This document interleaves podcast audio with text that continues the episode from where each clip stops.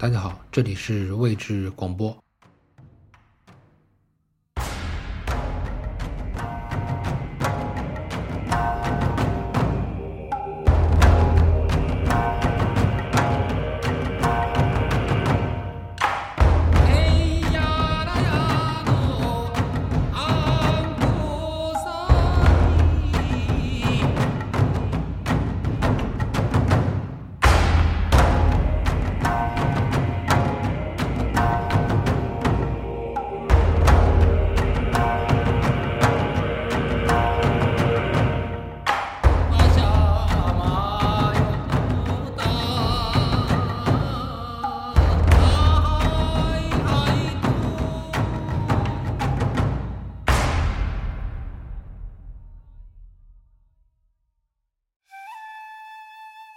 故事来自于博尔赫斯的《恶棍列传》，这是一篇关于复仇的故事，这也是一篇以日本古代武士为主人公的故事。一群忠义的武士，为了替自己的领主报仇，忍辱负重的生活，终于将侮辱欺凌他们主公的朝廷官员杀死。这个故事里边的恶人就是上野介，他行为粗鲁无礼，而恰恰他却是朝廷中负责管理礼仪的人。正是由于他的嚣张和肆意妄为，从而造就了日后的杀身之祸。而本片中的英雄，则是那一个以。大石内藏柱为代表的赤穗藩藩主的家臣。故事的过程中充满了戏剧的张力，短短的言语将一段紧张而又起伏波折的复仇故事形象地展示在我们的面前。守卫长理官的森严庭院。以及那些在山中亭子里密谋刺杀朝廷官员的忠义武士，佯装放纵不羁生活的大石内藏柱，忍辱负重的隐居生活，所有的这些，形成了一种在复仇决战前夜的平静与暗流汹涌。最后那场激烈的腹地攻防战。作者没有太用过多的笔墨去描写惨烈的程度，但是却将整个故事推向了一个高潮。而故事的最终结尾处，那个曾经误解大石内藏柱的年轻人，在他目前的自杀，也给整个故事。画上了一个令人唏嘘的句号。整个故事的氛围，特别是其中蕴含的那种近乎于疯狂而又扭曲的忠诚和牺牲精神，在人们看来，一切就像是日本传统文化中悲伤的灿烂的死亡之美。就像一件精美事物，最终它的命运必将是死亡，而它的价值和意义就是在于是否会壮美的死去。灿烂的陨落，既是武士的象征，也是日本艺术的重要象征意味。下面我们来听这个有趣的故事。五里的长理官，关上野界。本片的恶棍是五里的长理官吉良上野介，这个不祥的官员造成了播州赤穗藩主前野内将头的败落和死亡。当适当的报应逼近时，却不愿像武士那样结束自己的生命，但他。有值得众人感激之处，因为它唤醒了可贵的忠诚之情，并且是一件不朽的事业的倒霉而必要的口实。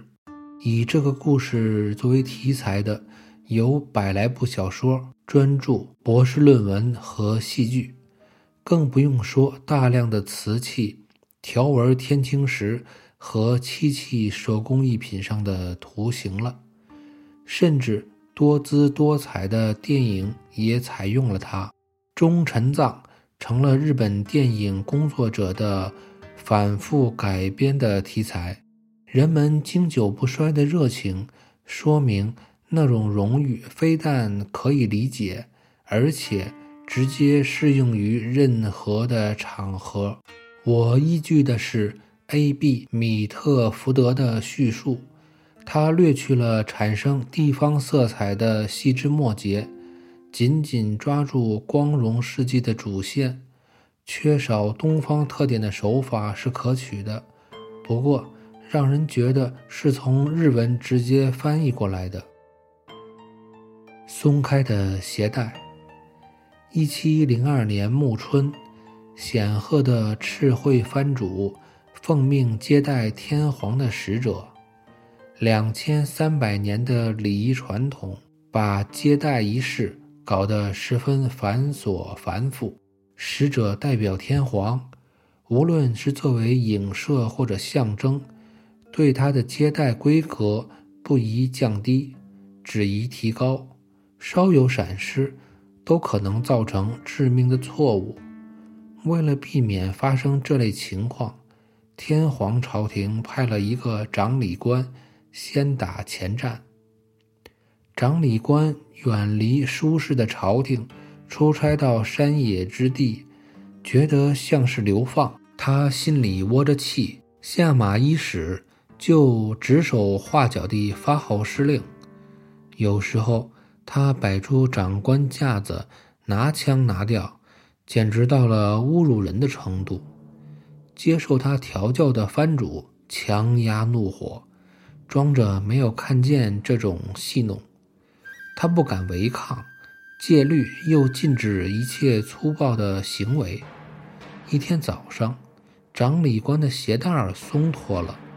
他吩咐藩主要替他系好，藩主也是个有头有脸的人，忍气吞声地照办了。这个长礼官却说：“孺子不可教也，只有乡巴佬才会打出这么笨头笨脑的鞋带结来。”藩主一怒之下，拔出剑来朝他劈去，对方躲得很快。只是前额划了一道小口子，流了一点血。几天后，伤人者上了军事法庭，被判切腹自杀。赤穗领地的中央庭院搭起了一个平台，铺上了红毡毯。被判刑的人坐上平台，人们递给他一把柄上镶有宝石的金匕首。他当众承认了自己的罪过，把上身衣服一件件地脱掉，按照仪式的要求，把匕首插进下腹，先自左向右，再自下而上拉了两刀，像武士那样壮烈地死去了。因为毡子是红色的。站得比较远的旁观者没有看见血。他的幕僚兼证人，头发斑白的大石内藏柱，小心地用剑砍下了他的首级。佯装轻狂，前野内将头的领地被充了公，他手下的武士被遣散，家道陨落，从此默默无闻。他的姓氏遭到了诅咒。传说他切腹自杀的当天晚上，手下的四十七个武士聚在一个小山顶上议事，详细地策划了一年以后发生的事件。可以肯定的是，他们行事必须谨慎。聚会地点并不是难以到达的山顶，而是树林丛后。一座庙宇的白木小亭中，亭子里除了一面长方形的镜框，并没有别的装饰。他们渴望报仇，而报仇的目的却似乎很难实现。可恨的长理官吉良上野介家中加强了防卫，他乘轿外出时，仆从如云，前呼后拥，都带着弓箭和刀枪。他还圈养了一批忠臣不二的密探。这些密探严密监视的目标，是想当然的复仇者的首领幕僚大石内藏助。大石内藏助无意之中得到了这个情报，他便拟定了相应的复仇计划。他把家搬到了京都，帝国任何城市的秋色都比不上京都那样的宜人。他沉迷于妓院、赌场和酒店。尽管上了年纪，他还整天和妓女、诗人，甚至档次更低的人厮混。有一次，他被一家酒店轰了出来，呕吐狼藉，竟然躺在酒店门口，一直睡到了天明。一个来自萨摩藩的人认出了他，悲哀而气愤地对他说。这岂不是帮助前野内将头自杀的幕僚吗？他非但不替主人报仇，反而沉湎于酒色。唉，卑鄙小人呐！你不配武士的称号。这个人在大石内藏助的脸上踩了一脚，啐了吐沫。这个情况被密探汇报给了吉良上野介。吉良上野介感到十分的宽慰。事情到此并没有结束。大石内藏助把妻子和幼儿送到了外地。他在妓院买了一个女人伺候他。敌人听到这件丑闻后非常高兴，放松了对他的警惕，将侍卫的人数减掉了一半。一七零三年一个月黑风高的夜里，四十七名武士在渡桥和纸牌厂附近一个废弃的花园里汇合。他们打着先主的旗号，开始攻击之前，他们通知了街坊邻居，告诉他们，他们不是来打劫的，而是伸张正义的军事行动。剑八。进攻吉良上野界官邸的人分成了两队，第一队由幕僚大石内藏助亲自指挥，攻打前门；第二队由他的长子率领。他的长子快满十六岁了，结果他死于那个夜晚。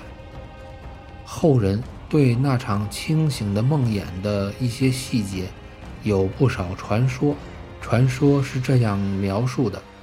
进攻者冒险用绳梯爬到官邸内，擂鼓为号。守卫官邸的人仓促应战，弓箭手登上屋顶，箭簇射向人们的要害部位，血染贵重的瓷器。死时激烈，死后冰凉，尸体狼藉。九名武士丧了性命。守卫官邸的人不肯投降。他们战斗得相当英勇。午夜后不久，抵抗才全部停止。吉良上野介辜负了守卫他侍卫们的舍命保护，他始终没有露面。进攻者搜遍了府邸的各个角落，几乎绝望时，幕僚大石内藏助注意到上野介的床铺还有余温，他们重新搜查。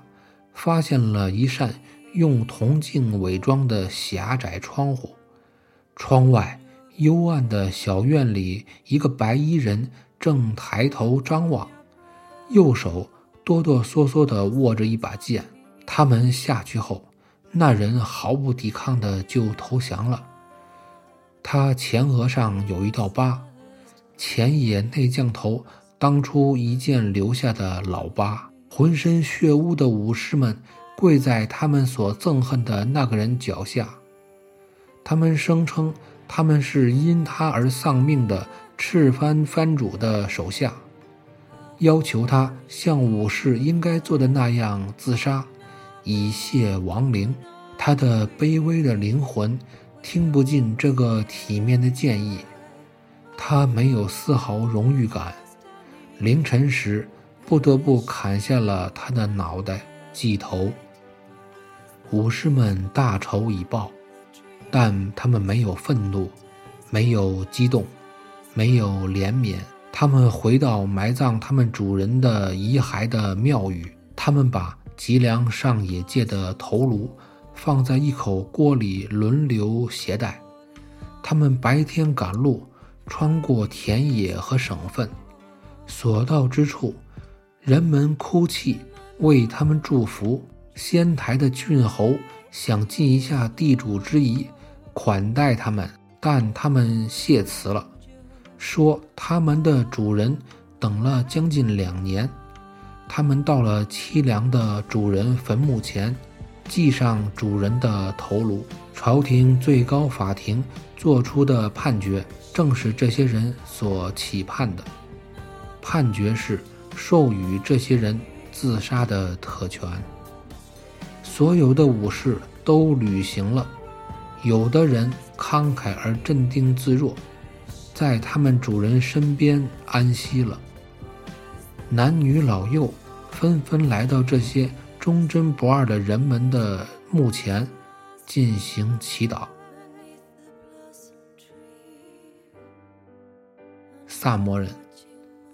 前来朝拜的人中间，有个风尘仆仆的年轻人，一看就知道他来自远方。